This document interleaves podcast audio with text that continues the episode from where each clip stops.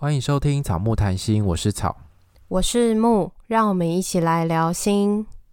我们是两个智商心理师，在这里我们会和你轻松聊聊心理智商、心理学与亲密关系。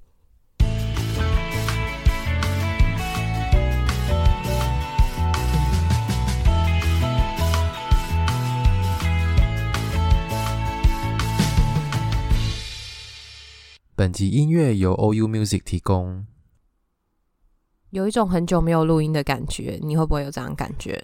对，因为我们过年前录了一些存档，然后后来就一直在耍废，就没有再录音了。然后现在存档也快要用尽了，快见底了，只好赶快来录一下。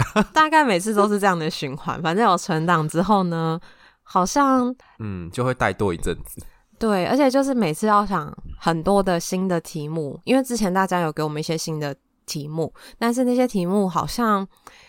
要找到一个内容来谈，其实蛮需要花一些精力的，就很像是呃考试写作文一样。我给你一个作文题目，你要去想你要写些什么。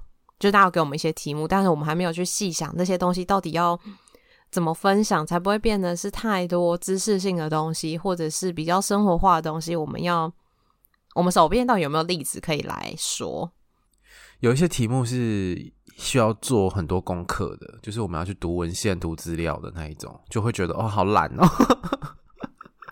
对，因为因为其实心理的领域太大了，就是无处不心理嘛，所以我们也不是每个领域都熟悉，都可以信手拈来的讲，所以其实都是要做功课。我们的心理师给你问，其实有第三集，但隔了蛮久的耶，应该有一两个月了吧？应该有。嗯，但是因为题目蛮多的啦，啊，我们之前讨论下来是每次讨论一题就要花一点时间，所以一次也讨论不了太多。那我们就来讨论今天的题目。今天的题目我觉得，嗯、呃，蛮有趣的，就会有一种好像大家对我们的想象吗？或者是也会想要知道我们在工作的时候，心理师的脑到底在想些什么？嗯。好，那我先来讲。第一题是为什么不能两个心理师？这个意思应该是一个个案同时跟两个心理师做咨商吧？有时间有重叠？对，我觉得最简单的应该就会是人的记忆力是有限的，就是你可能会觉得，因为你很难去区分说哪些事情我跟 A 心理师讲过，哪些事情我跟 B 心理师讲过，就是除非你会觉得。除非你觉得没关系，你就是重复一直讲，然后你跟谁讲过，跟谁没有讲过都没有关系。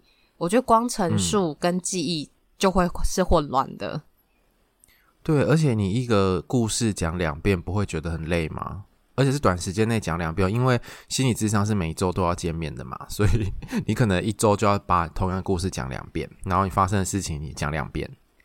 所以光这个讲，我觉得呃，记忆跟陈述的过程中，对智商的效果来说，应该会有一些影响。然后在心理师的回应上面，我不确定就是会一次想要两个心理师的原因是什么，除非是个别跟伴侣或者是家族可能有不同的心理师，这样就可以理解。但是如果同时都是个别的话，在智商的过程中，会不会有一些无形之中的比较，就会觉得 A 心理师比较了解你。那 B 心理师比较不能够了解你，或者是你觉得 B 心理师的建议比较好，另外一个的建议比较不好。对，而且他有时候可能会产生一些动力上面的状况，比如说跟 A 心理师讲说，哎，可是 B 心理师建议我怎样怎样怎样，哎，然后 A 心理师就会有自己的想法。然后有两个心理师，其实有一个问题是，因为两个心理师的想法不一样，观点不一样，或者是他们嗯、呃、学派。对，学派不一样，相信的东西不一样，所以会跟个案讨论的东西也会有所偏重。有一些可能着重于讨论情绪啊，有一些可能讨论想法。重点不一样的时候，就会得到不一样的东西啊。那这时候个案到底要听谁的，或者是个案会对哪一边比较有感觉等等，其实这些都会影响智商的动力。或者是回到个案的身上，你觉得为什么他会想要有两个心理师？我觉得有一些个案可能很需要比较密集的谈话，就是他可能觉得一周谈一次太少了，他想要两次。可是通常一般的心理师大多数都是一次一个礼拜一次嘛，不会一个礼拜两次。那他可能需求比较比较大一点，需要谈多一点。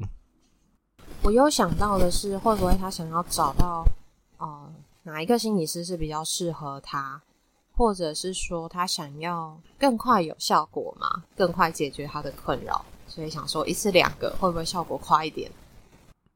我之前有听过一些那种 window shopping 式的个案，他就是会跟一个心理师谈个几次，就再换另外一个，然后再换再换，每一个心理师这样试试看试个几次，但是都没有办法深入。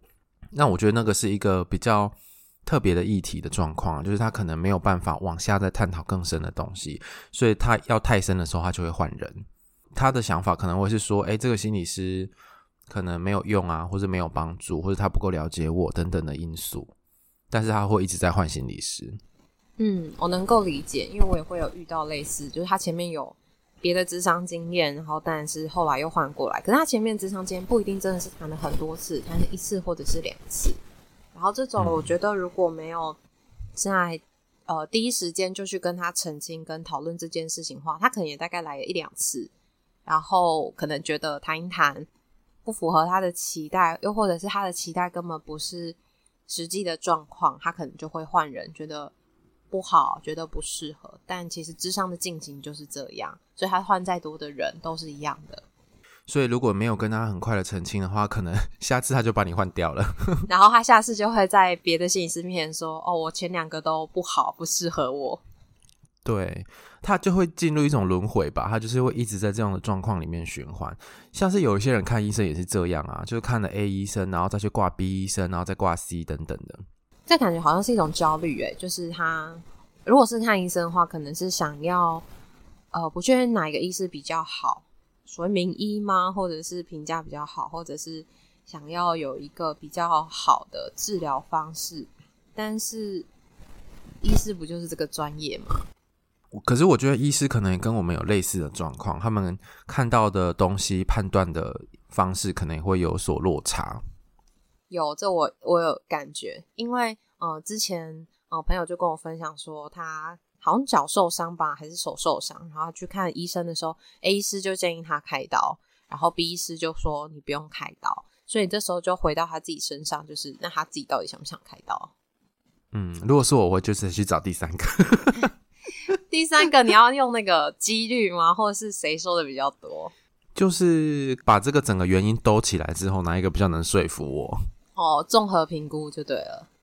对，就是多收集一点不同的人的意见，比较像在收集资讯。很累耶，因为你每次看医生，其实你要挂号、要预约、要等待，然后你要多看一个，你就要多花一些时间，多收集一些资料，真的能够多帮你做决定吗？不会更复杂、更混乱？如果他给了你第三个建议，那你是不是要找第四个医生？我觉得有可能，如果你找了第三个。医生得到了第三种答案的话，可能就要再找第四个。那表示你的这个疾病可能真的医生也没有什么定论吧？我觉得有可能是这样。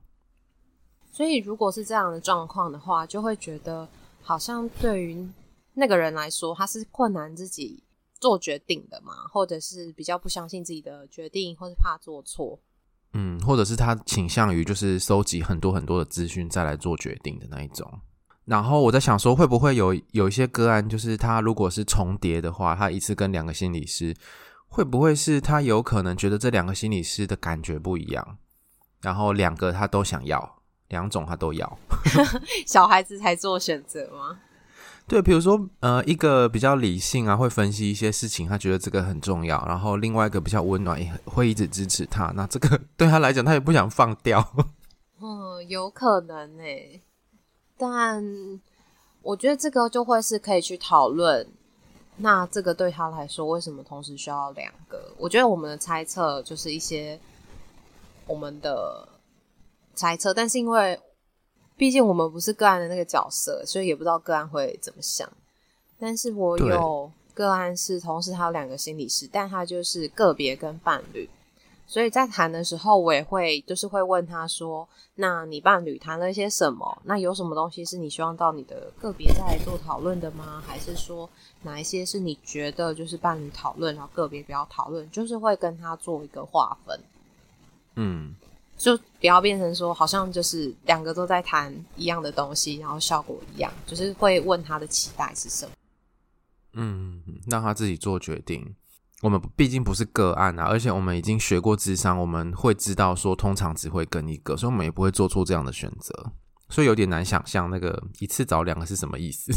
因为我们的位置就不一样，然后也真的在这件事情上很困难去设身处地这么的贴近吧。我们因为我们没有经历过那个一次要找两个的时候，因为我自己会觉得好麻烦哦，就是找两个要重新认识，或者是。嗯，重新熟悉吧。对啊，而且一个礼拜一次谈两个，不是所费不貲吗？还是他隔周啊？哦，一周一个这样。对，把他的扣打变成一周一个，呃，一周一次变成双周一次，然后谈两个心理师。嗯，好，那就是问这个问题的听众可以来跟我们说，为什么会这样子问，或者为什么你会觉得想要两个心理师？因为我们也是蛮好奇的。下一题，下一题是怎么记得个案讲的事情？如果智商的当下没有写记录的话，怎么记得每个人讲的故事呢？我觉得不会五十分钟全部的东西都记得，就有有困难。但是谈的过程中，我觉得是你会对这个人大概会有一些特殊事件，或者是对他来说是比较关键事件的记忆。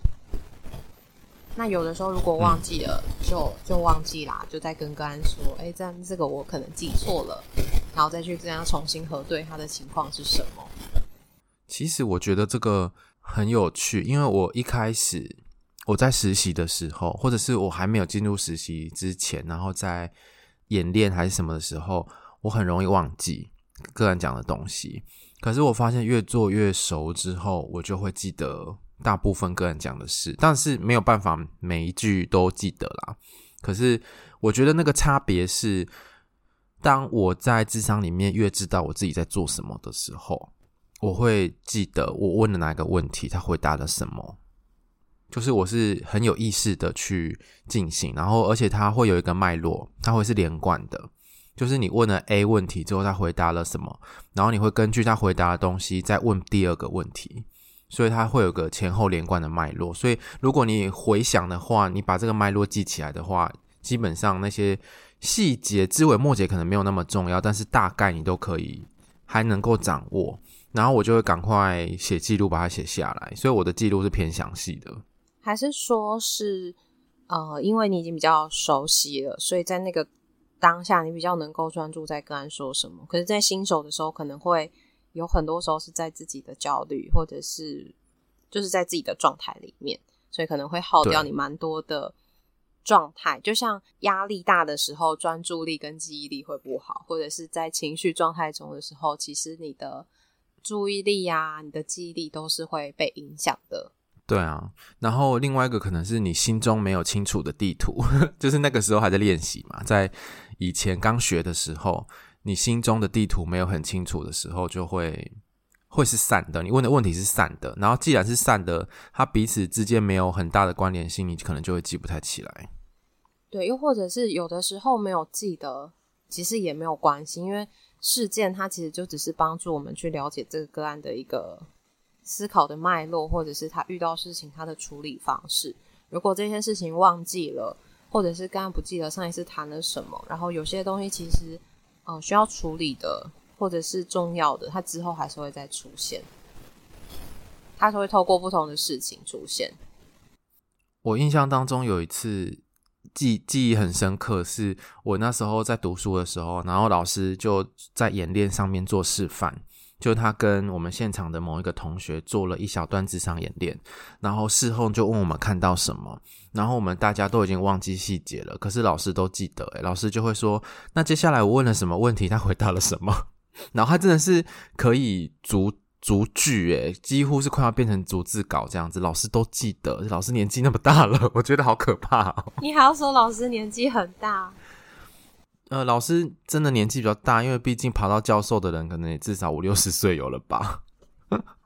呃，我觉得很惊讶的是，他怎么可以几乎记得像逐字稿一样？然后我们学台下学生都忘了。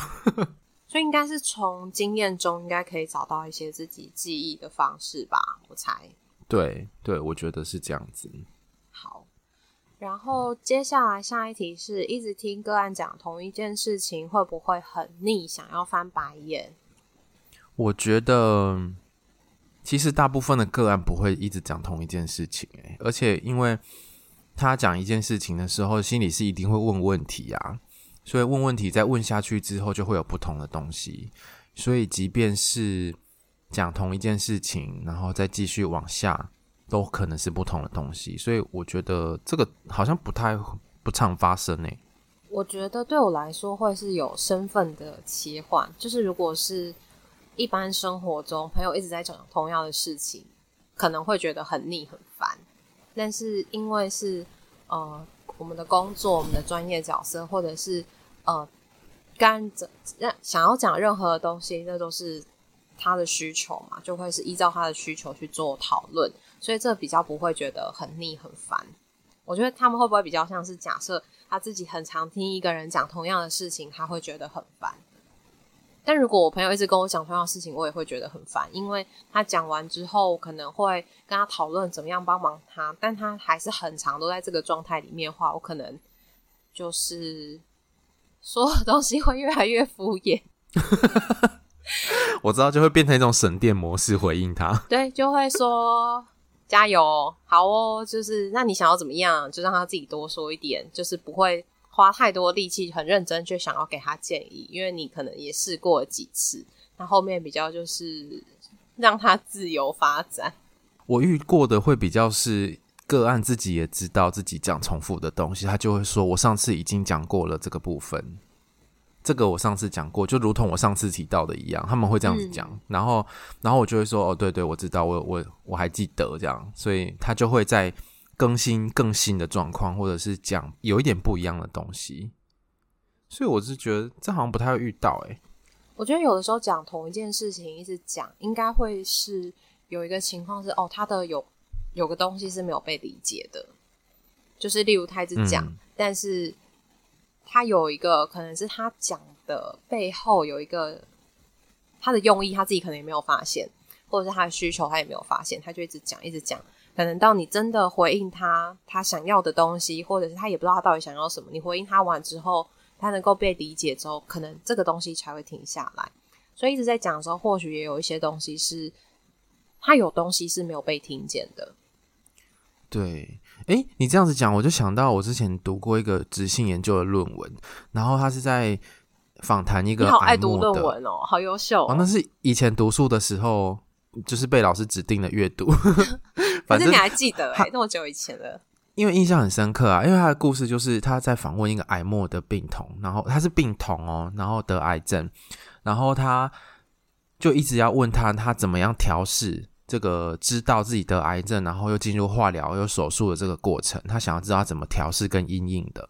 结果，那个他访谈的对象一直在告诉他说：“我以前呢，什么什么比赛我得了第几名，然后我什么什么考试我记忆力很好，什么什么。”然后那个研究者他一开始就想说：“为什么要一直告诉我这个？这个又不在访纲上面，我又没有要问你这个，为什么讲一讲你都要跳去那里？”对对对，然后他就是重复的一直讲。重复就是他会在他的访谈的过程当中重复的出现这些东西，然后后来才理解到说，诶，原来他讲这些东西是别有用意啦。就像你刚刚讲的，虽然说当事人可能自己也没发现，但是他其实就很想被看到，他其实是有能力的，然后他以前也有风光的一面，而不是现在病恹恹的样子。所以他一直讲一直讲，应该是有意义的。对，所以有的时候，嗯，我觉得那个最困难的就是。呃，如果是回到生活上，我们可能也很难做到这件事情。可是我觉得有的时候就是在工作的时候，真的就可以，就是耐心就会变得很大。就是切换模式中，就是会变得很有耐心，然后可以呃，比平常可能在跟朋友聊天的时候，可以多一点的倾听跟同理。所以大家都觉得哦，如果有一个心理师的朋友会很好。我觉得其实并没有，可能心理师自己也都会去。有一个界限，可能就告诉你，哎，哪些东西我不会再跟你讨论，你可以去找你的心理师。嗯，对啊。好，下一题。感觉心理师大风大浪都见过了，是要见过什么大风大浪？其实也还好，我觉得调通可能会见过比较多大风大浪吧。调通是什么？你要跟大家讲。就华灯初上里面那个日式的酒店啊。哦，我没有看、欸哦，我看了几集而已，没有看完。但是我觉得那种场所应该比较多大风大浪吧。好啦，这个问题是好奇看见个案哭的时候，心理师都在想些什么？我觉得会看当下的那个脉络，诶。因为不同情境的哭，在想的东西会不太一样。因为我觉得哭不是只有一种，就是很难过的哭，有的时候是一种委屈、一种无助、一种生气，或者是一种心疼，就是有好多种的情况。但是第一个当下的时候，嗯、呃，不会想要安慰个案，叫他不要哭。会允许他在这个感觉里面，然后可能会告诉他没有关系，这是很正常的反应。就是当你有一些感觉的时候，会想要流眼泪，就是慢慢的等他，等他可能稍微的舒缓之后，再跟他讨论刚刚他在哭的东西，或者是刚刚触动他的是什么。嗯，那你回答完了，我好像没什么好回答。这差不多是这样啊，对啊，就是会告诉他。就是允许他流眼泪，因为其实，在生活中，可能他哭的时候，大家就会赶快安慰他，告诉他没关系，然后叫他不要难过，然后可能那个眼泪就要收起来嘛，嗯、又或者说，应该他也会是不自在的，就会鼓励他可以让他的眼泪释放，没有关系。对，大部分来咨商的个案，其实在别人面前哭的时候，都会很难为情。然后他们就会诶想要赶快转移话题，或者是嗯、恢复理性的状态，或者是赶快让眼泪停下来，这样。所以我通常的反应也都是等待他，就是让他哭。然后这时候个案可能就会觉得有点尴尬，就是就是自己一直一直哭，一直哭，然后又没办法讲话这样子。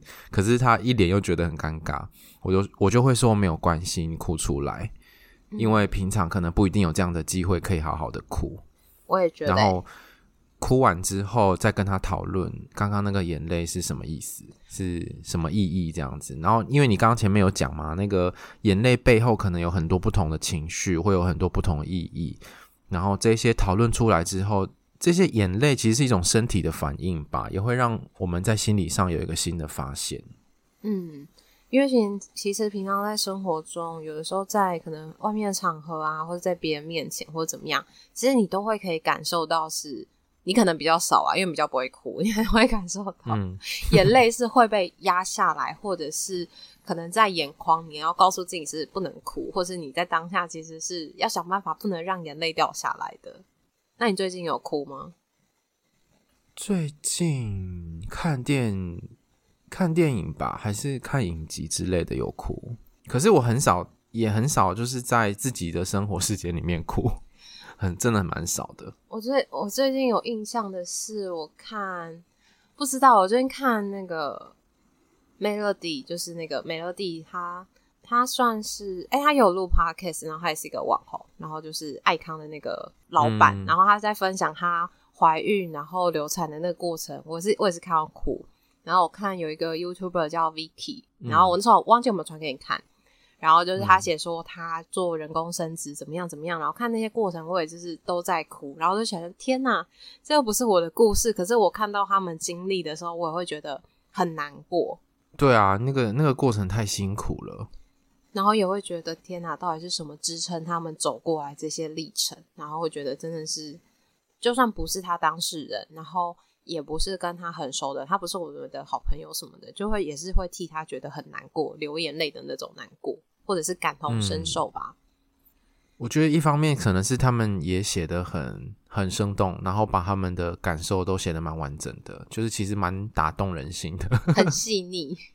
对对对，就是很很能够触动嗯、呃、观看的人读者。好，下一题。下一题是遇过最特别的个案，然后还有挂号是认真难搞、最常迟到、最难做或者是最年长的。然后我们讨论了一下，我们觉得这个特别，呃，如果举例的话，也会担心有一些识别的问题，所以我们想说，呃，我们就随便编造一个例子来跟大家讨论，因为我们觉得，呃，这个特别通常都会有一些这个个案的状态，或者是有一些含义在里面。这个特别不是说是一个什么样的评价，我觉得，呃，对心理师来说，在智商来说，心理师有时候其实是一个工具。当你感觉到什么东西是跟大部分的人不一样的时候，这个有时候都是一个可以工作的线索。嗯，所以我们我们就不讲我们自己遇到的实际的案例，因为这个可能就是会有伦理上面的考量。然后因为他特别嘛，所以就比较特别，呃，可能会被认出来这样，所以我们就不讲，我们就大概讨论一下状况就好了。嗯，像是刚刚讲到其中一个是。我们随便想了一些例子，就是比较特别，例如说，哎，他自己要不要分手，要不要离婚，要不要做些什么重大的决定，他没有办法自己决定。然后他也不是跟心理师讨论说怎么样决定会比较好，而是请心理师帮他做决定。我就有遇过这种，就是他自己。心里面其实有答案嘛，可是他没有觉得，他不知道说他做这个答案是好是坏，所以他就一直要心理师帮他做决定，然后就一直跳真的，一直问，一直问这样。对，所以这个情况，他背后应该就还是会有一些他的状态嘛，例如说他担心，呃，如果做错以后后悔怎么办，或者是他不确定这个是不是真的是他自己想要的。所以心理师某个程度是一个专业的角色吗？嗯、或者是比较可以被信赖的角色？所以想要寻求一些建议。对，但是心理师通常也不可能给这种答案呐、啊，因为那个决定权当然是在当事人身上。嗯，而且如果帮帮你做了决定之后，会不会其实他以后就可以？呃，如果这个决定是最后是不好的，他就可以反过头来怪心理师，都是你帮我做这个决定。可是某个层面是，你允许别人帮你做决定啊，啊而且别人帮你做决定，你也可以选择你要不要。可是他就可以不用把责任放在自己身上。对，因为其实做选择背后就是负责嘛，对那个结果负责啊。可是如果他都把这个决定权推去给别人的话，那他都永远不用对他自己人生做的决定负责。没错，所以他永远都只会只要怪别人就好了。别人要帮他的人生负责，然后。好的都他自己收，然后不好的就要请别人帮他处理。对，好像这些都不是他做的决定。对，所以这个就会再去跟他讨论背后的这个东西。对，但有的时候就是要看关系有没有够建立，或者是他愿不愿意面对这个东西。因为有的时候他可能觉得，哦，我的心理师都不给我那个我想要的东西，那我就不谈了。嗯嗯。但有的时候，因为心理师看到你的那个。背后的模式，他想要跟你提出来讨论的时候，你不想嘛？你就决定还是想要再继续在这个状态里面，嗯、因为这样比较轻松。反正都是呃让别人帮你负责，然后做不好的时候就怪别人就好了。对，然后可能之后就不来了。这个真的是没办法哎。对啊，但你在我们的角色里面，还是得要去做到这件事啊。对，就是我们还是要反映这件事，让他知道，不然他就跟他朋友聊就好啦。嗯。然后，其实迟到也很常遇到，诶，迟到的个案应该在我们的比例里面算比较低的啦，大部分是不会。可是有时候有一些个案真的会迟到。然后迟到这个议题，我记得我们之前好像有谈过吧，就是迟到是有一些意义的。